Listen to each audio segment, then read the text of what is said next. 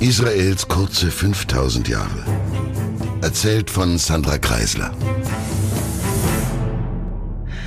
Der Historiker Tom Holland schreibt, dass die frisch gebackenen Muslime ihre arabischen Vorfahren als, Zitat, Säufer, Diebe und Streithähne sahen, die sich nichts dabei dachten, ungewollte Kinder im Sand zu vergraben, die den unerhörtesten sexuellen Verirrungen frönten und endlose Fäden ausfochten.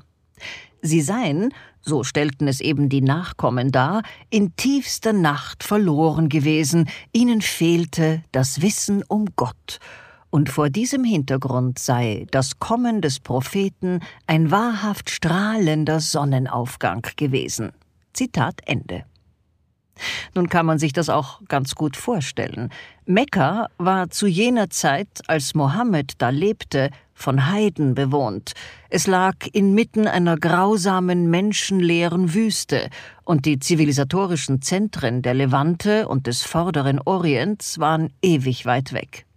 Die arabische Welt bestand aus Kämpfern, Nomaden, Ungläubigen und Händlern, die Schrift zu beherrschen, das galt als jüdische Kunst, die nur wenige als wichtig erachteten. Wer keine Familie, keinen Clan hatte, zu dem er gehörte, der war letztlich dem Untergang geweiht, denn Überleben hieß gemeinsam andere Gruppen platt machen, Macht bekommen, Chef sein. Sonst konnte man nicht heiraten, keine Kinder in seine Familie bringen und war quasi wertlos. Der Islam änderte das. Er war ein Glaube, der auch der gruppenlosen Einzelperson Kraft zugestand, wenn sie nur glaubte. Ich möchte ja hier in diesem Podcast so unreligiös wie möglich sein, aber zu dieser Zeit ist die Religion die Basis, zumindest die vorgegebene Basis von fast allen Vorkommnissen. Also müssen wir uns mit Mohammed und dem Koran beschäftigen, denn diese werden auch in unserer Region in den nächsten Jahrhunderten überaus wichtig. Es sind nicht einfach die Araber, Kollektivbegriff für eine Gruppe aus letztlich sehr unterschiedlichen Sippen und Clans, die eine Region übernehmen werden, die bis dahin eben nicht arabisch war, sondern sie werden zunehmend zu den Muslimen, und gestärkt werden sie eben von ihrem Glauben an den Koran, der den Islam erklärt und postuliert. Und der Dreh- und Angelpunkt dieses neuen Glaubens ist ein mechanischer Händler. Mohammed wurde irgendwann, entweder 570 oder 573, in Mekka geboren, und er verbrachte den größten Teil seines Lebens eben da.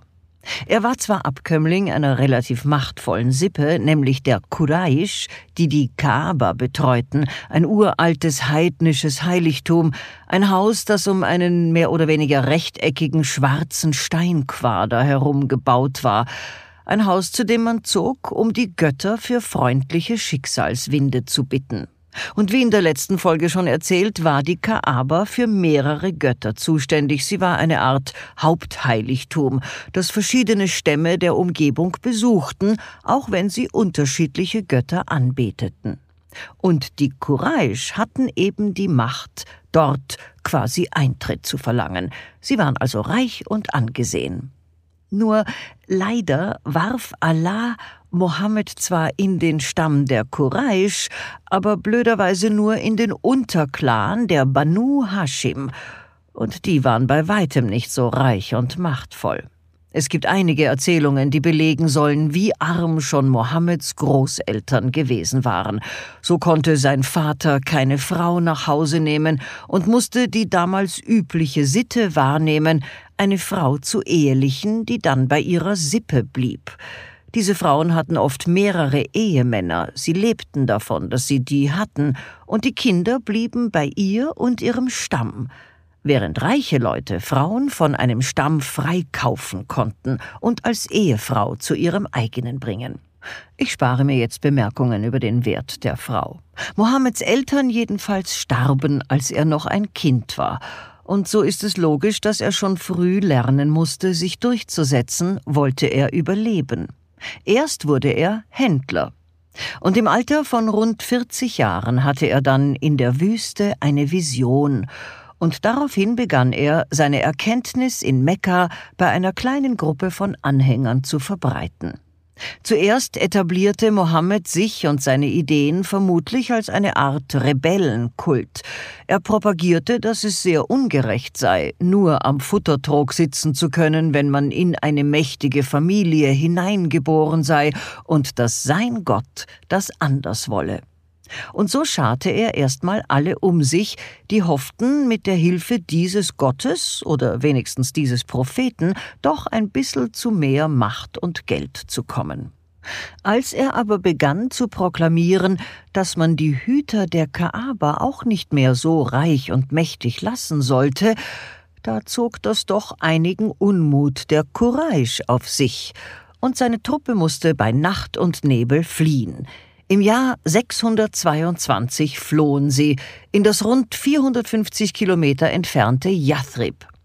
Diese Flucht wurde übrigens Hejra genannt und sie markiert den Beginn der islamischen Zeitrechnung. Yathrib war eine Stadt mit gemischter Bevölkerung und mit einer substanziellen Menge Juden. Der jüdisch-arabische Clan der Banu Qurayza hatte angeblich sogar die Stadt in der Oase Yathrib gegründet, und es gab dort noch zwei jüdische Clans, die sich alle als Nachkommen der Kahanen verstanden und angeblich nach der Tempelzerstörung vor nicht ganz 600 Jahren hierher geflohen waren. Juden waren also alteingesessen, aber sie waren auch im Konflikt mit den nach ihnen hergezogenen nichtjüdischen arabischen Clans. Die Juden nannten Yathrib auch Medina. Dieses Wort ist hebräisch und es heißt bis heute ganz allgemein Stadt. Auf Jiddisch sagt man Medine. Und es leitet sich wohl von dem Begriff Din für Gesetz ab. Heute heißt Yathrib ganz allgemein Medina und wahrscheinlich wissen heute nur noch wenig Araber, dass das eigentlich ein hebräisches Wort ist und dass die Stadt von Juden gegründet wurde. Medina ist in islamischen Augen jedenfalls quasi die Stadt der Erhebung, denn von dort aus ging es erst so richtig los mit dem Aufstieg der Rechtgläubigen. Mohammed und seine Truppe begannen zunächst einen Scharmützel- und Guerillakrieg gegen die Mekkaner zu führen, etwas, das in dieser Region durchaus das Mittel der Wahl war, um seinen Anhängerkreis, seine finanziellen Mittel und damit auch sein Standing zu vergrößern. Außerdem mussten die Flüchtlinge aus Mekka ja auch Geld aufstellen, um sich in ihrer neuen Heimatstadt zu etablieren, und das tat man damals gern mit Hilfe von Angriffen auf andere. Das Neue an Mohammeds Truppe war aber nicht nur, dass sie das Clanprinzip als Schranke zugunsten der gemeinsamen Religion aufhob, womit also jeder, der mittun wollte, aufgenommen wurde und sich einen neuen Schutzkreis, wenn man so will, eine Familie ergatterte. Neu war auch, dass sich Mohammed beim Bekriegen nicht mehr an althergebrachte Rituale und Gesetze hielt. Und so griff er zu Zeiten an, die allgemein als Friedensperiode galten, und durch diesen Überraschungseffekt gewann er immer wieder, was ihm dann wiederum Glaubwürdigkeit auch für seinen Glauben verlieh, oder jedenfalls Glaubwürdigkeit, dass man mit ihm Reichtum finden könne. Angeblich hatte er auch anfangs etliche Juden der Stadt an seiner Seite, und das war ihm wohl auch zunächst ganz recht, bis er vermutete, dass der Furor des neuen Glaubens ihm vielleicht viel mehr Leute zutragen könnte und den Übertritt verlangte. Und als die Juden da nicht mehr mitmachten, Juden sind ja bekanntlich recht stur, was Glaubensänderungen betrifft, da fand er sie nicht mehr ganz so toll. In diesem Kontext steht auch die berühmte Grabenschlacht, Verstimmte Mekkaner ritten gegen Medina, eine Stadt, die recht offen und ohne große Verteidigungsmechanismen dalag. Mohammed soll sie schnell mit einem Graben rundum versehen haben, weswegen die Mekkaner nach etlichen erfolglosen Versuchen, die Stadt einzunehmen, wieder umkehren mussten. Nun gibt es zwar Berichte, die behaupten, der jüdische Stamm, der Banu Qurayza, hätte Mohammeds Truppen unterstützt, aber die braven Islamgläubigen behaupteten das Gegenteil und meuchelten nach ihrem Sieg fast den gesamten jüdischen Stamm. Sie vergruben die Männer auf dem angeblich bis heute in Gebrauch befindlichen Marktplatz und die Frauen wurden in die Sklaverei verkauft. Dann begannen sie an anderen Orten auch andere jüdische arabische Clans anzugreifen, gerade dann, wenn es Wohlhabende waren natürlich. Weil sie meist erfolgreich waren, vergrößerte sich auch der Zulauf an Kämpfern für Mohammed und seinen Allah. Es heißt, man machte auch weiterhin nach jeder gewonnenen Schlacht anstelle eines Heimkommensjubels lieber Pogrome gegen die restlichen Juden von Medina. Und wenn mal eine Schlacht verloren wurde, dann war natürlich nie Mohammed schuld, sondern immer nur der mangelnde Glaube seiner Leute. Und die Juden wahrscheinlich auch. Wieso sollte das damals anders gewesen sein als heute? Jedenfalls lief das so ganz gut dahin. Und schon ein Jahr nach der Grabenschlacht, im Jahre 628, einigte man sich erstmal mit Mekka auf einen zehn Jahre dauernden Waffenstillstand. Und Mohammed erwies sich nun auch als begabter Demagoge und Diplomat, denn er schaffte es, trotz des Unmuts seiner damals ja aus Mekka vertriebenen Truppe, für die Mekkaner günstige Bedingungen durchzudrücken, um sich selbst dort wieder etwas moderner zu machen, und ein Teil dieser Bedingungen war, dass die Mekkaner und hier vor allem sein Urstamm, die Quraysh, die Kaaba doch weiter gewinnbringend betreiben könnten. Nachdem offenbar die Zugehörigkeit zu den Clanstrukturen doch noch sehr wesentlich auch in Mohammeds Denken geblieben war, wollte er es wohl vorsichtig angehen. Und so schaffte er es erstmal, Allah in der Kaaba gemeinsam mit den alten Göttern einen Platz, um angebetet zu werden, einzurichten. Und später dann mit zunehmender Kampfkraft der islamischen Truppen wurde die Kaaba als Heiligtum ausschließlich für Allah usurpiert. In dieser Zeit kommt es auch zu einer für unsere Region und Geschichte wichtige Begebenheit, ein Vorfall, auf den sich Muslime bis heute berufen, wenn sie Juden bedrohen oder beschimpfen möchten, die Oase Chaibar. Sie liegt oberhalb von Medina auf dem Weg Richtung Byzanz und dem Sinai. In Chaibar lebte ein reicher jüdischer Clan, und sie hatten dort auch Flüchtende aus Medina aufgenommen. Weil aber viele von Mohammeds Anhängern über den relativ sanktionslosen Waffenstillstand mit Mekka verschnupft waren, wollte er ihnen wohl andere Karotten vor die Nase hängen und machte sich auf, diese Oase einzunehmen. Es war ein harter Kampf und eine monatelange Belagerung, doch letztlich siegten die Truppen Allahs, und sie metzelten erstmal ein wenig rum. Und dann merkten sie, dass es doch vermutlich besser ist, eine Kuh zu melken, anstatt sie zu schlachten, und so durften die restlichen Juden in Chaibar dann doch ihre Religion behalten, wenn sie dafür zahlten. Und das schuf das Beispiel, das man später grundsätzlich für Juden und Christen einsetzte. Sie waren Bürger zweiter Klasse, und sie mussten dafür bezahlen, dass man sie wenigstens meistens in Ruhe ließ.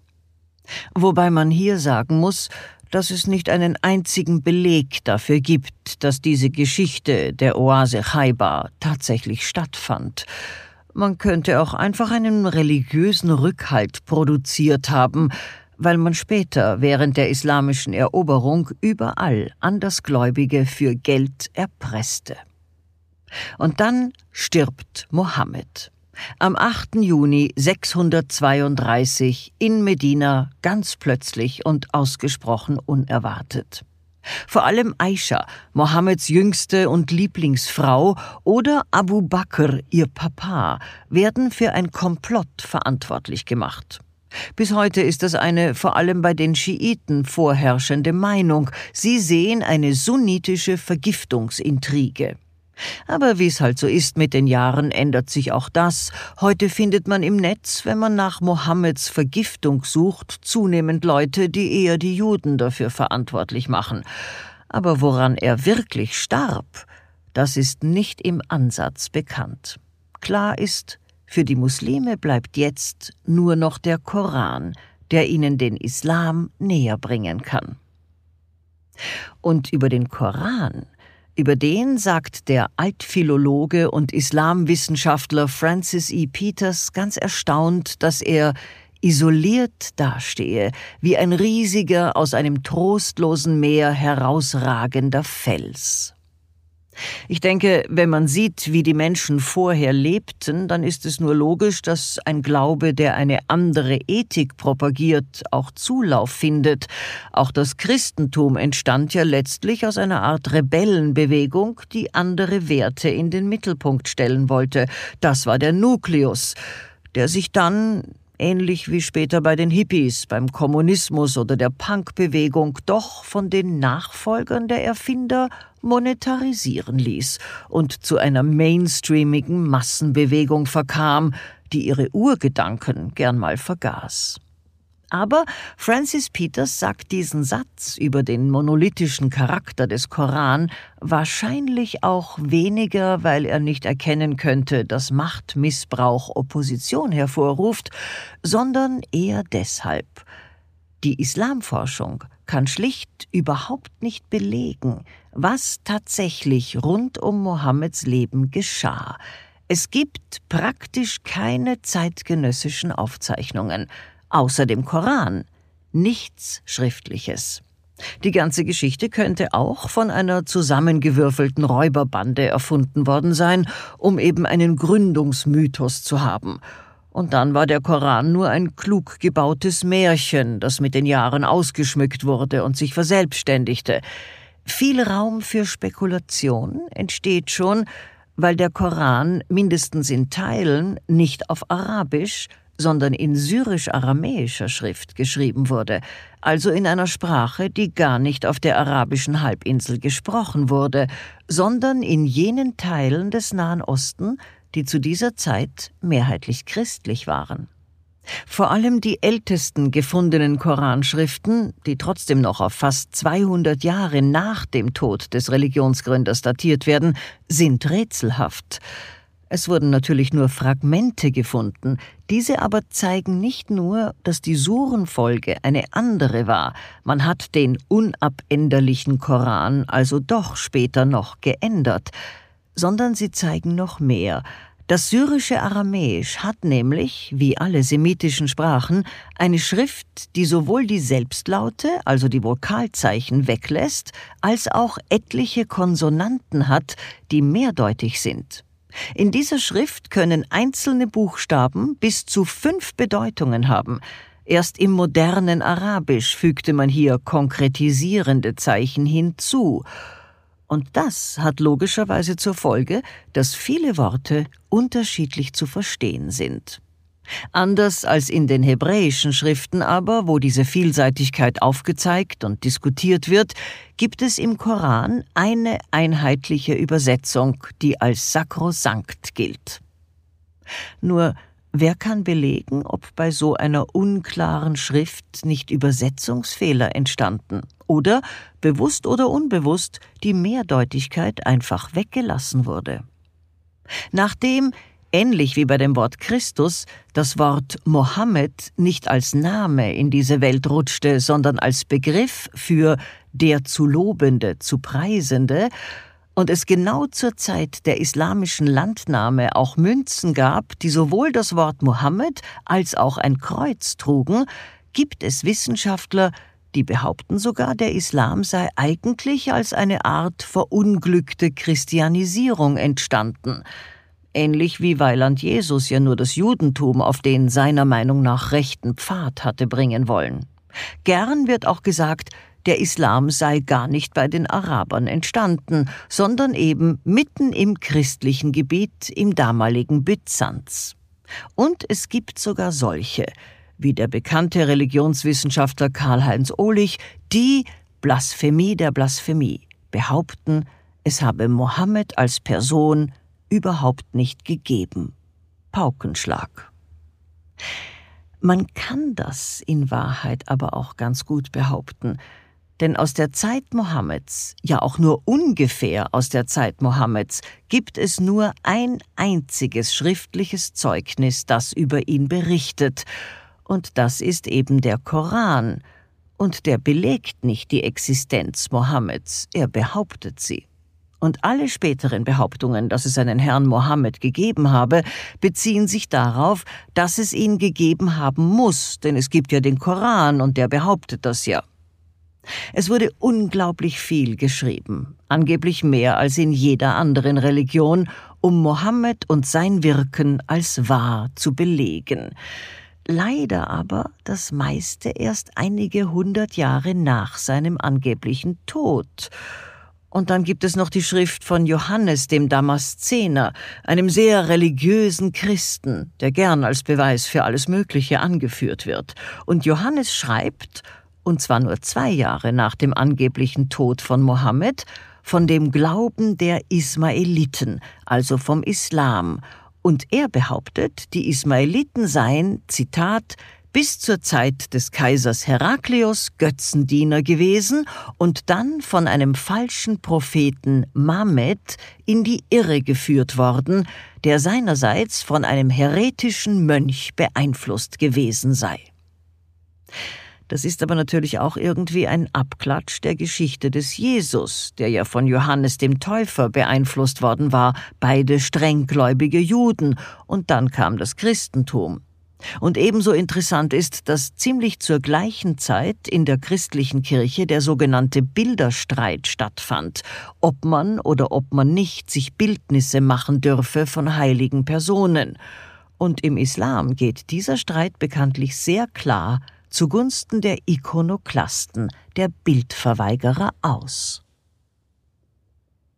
Der oben schon erwähnte Tom Holland erzählt ausführlich und ausgesprochen unterhaltsam, wie eben genau zum Zwecke eines Beweises Tonnen um Tonnen an islamischen Schriften voneinander abgeschrieben wurden.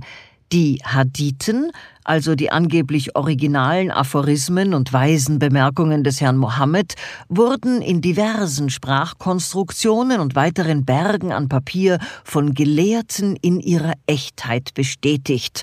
Und diese Schriften sind die sogenannten Isnaden. Und je mehr es Isnaden in lückenloser und geradliniger Reihe gab, desto glaubhafter waren auch die Hadithen. Blöd nur, dass das eben alles immer nur auf Zirkelschlüssen beruht. Weil ich sage, dass es richtig ist, ist es auch richtig. Immerhin hat ein gewisser Herr al-Bukhari, einer der berühmtesten und ehrwürdigsten Hadithensammler und Islamforscher, von den angeblich 600.000 Worten des Propheten nur noch 7.225 für echt erklärt. Das war eh nur knapp 200 Jahre nach Mohammed und es erleichterte dann die Forschung für dahin. In den 1950er Jahren verfasste der deutsche Professor Josef Schacht eine sehr grundlegende und detailreiche Studie zum gesamten Entstehungsprozess der Hadithensammlung. Und am Schluss seines dicken Werks sagte er recht pointiert, wir müssen uns von der unbegründeten Annahme verabschieden, es habe einen authentischen Kernbestand an Informationen gegeben, der direkt auf die Zeit des Propheten zurückgeht. Aber seufz, mit all diesen Worten und all diesen Gründen an der Echtheit von Mohammed und seiner Idee des Islam zu zweifeln, sind wir hier trotzdem an genau demselben Punkt, den wir schon beim Auszug aus Ägypten hatten und bei Salomons Tempel und bei Jesus Martyrium und Wiederauferstehung. Es ist völlig egal, ob diese Mythen teilweise ganz oder überhaupt nicht stimmen dass man sie geglaubt hat und weiter glaubt. Das ist das, was zählt. Die gesamte Ideengeschichte unserer Welt ist wie ein großer Komposthaufen, in dem es gärt und blubbert und in dem jene Dinge, die zu unterst liegen, die Dinge, die oben dann raussprießen, düngen und nähren. Ich finde es auch gar nicht so erstaunlich, dass die dritte und vorläufig letzte der monotheistischen Religionen Worte, Riten und Gedankengänge mit dem Judentum teilt. Zum Beispiel kommt der Begriff Halal auch im Talmud für eine gewisse Form der Unreinheit vor und dass es eben auch Überschneidungen mit dem Christentum gibt. Die drei großen monotheistischen Weltreligionen sind, und auch das kann man zuverlässig sagen, alle in mehr oder weniger derselben Region entstanden. Und natürlich mussten sie sich allein schon dadurch gegenseitig beeinflussen. Und natürlich mussten sie auch die Gläubigen der jeweils vorigen Religion irgendwie als wertlos propagieren, um sich damit selbst als neu und besser zu legitimieren. Auch heute noch, hunderte Jahre nach der Aufklärung, wiegt der Glaube in viel zu vielen Menschen deutlich stärker als Belege, weswegen sich ja auch bis heute eine Menge Leute finden, die ihre Lügen so oft wiederholen, bis andere Leute sich daran gewöhnen und sie einfach glauben. Denn ist es einmal so weit, hilft kein Fakt mehr aus der Misere raus. Und egal, ob Mohammed gelebt hat, egal, ob er eigentlich das Christentum reformieren wollte oder nicht, der islamische Glaube ist hier, um zu bleiben. Und mehr noch, die Araber, die diesen Glauben umarmen, erkämpfen sich jetzt in knapp hundert Jahren die halbe Welt und stecken sie mit ihrem Glauben an. Und wie man das so rasch und so flächendeckend schafft, das ist eine Geschichte für sich. Und deshalb erzähle ich sie auch das nächste Mal. Bleiben Sie mir also bitte treu und bleiben Sie gesund. Eine Produktion von MENA Watch, dem unabhängigen Nahost-Think Tank. Auf unserer Website finden Sie täglich aktuelle Informationen und Analysen. Besuchen Sie uns.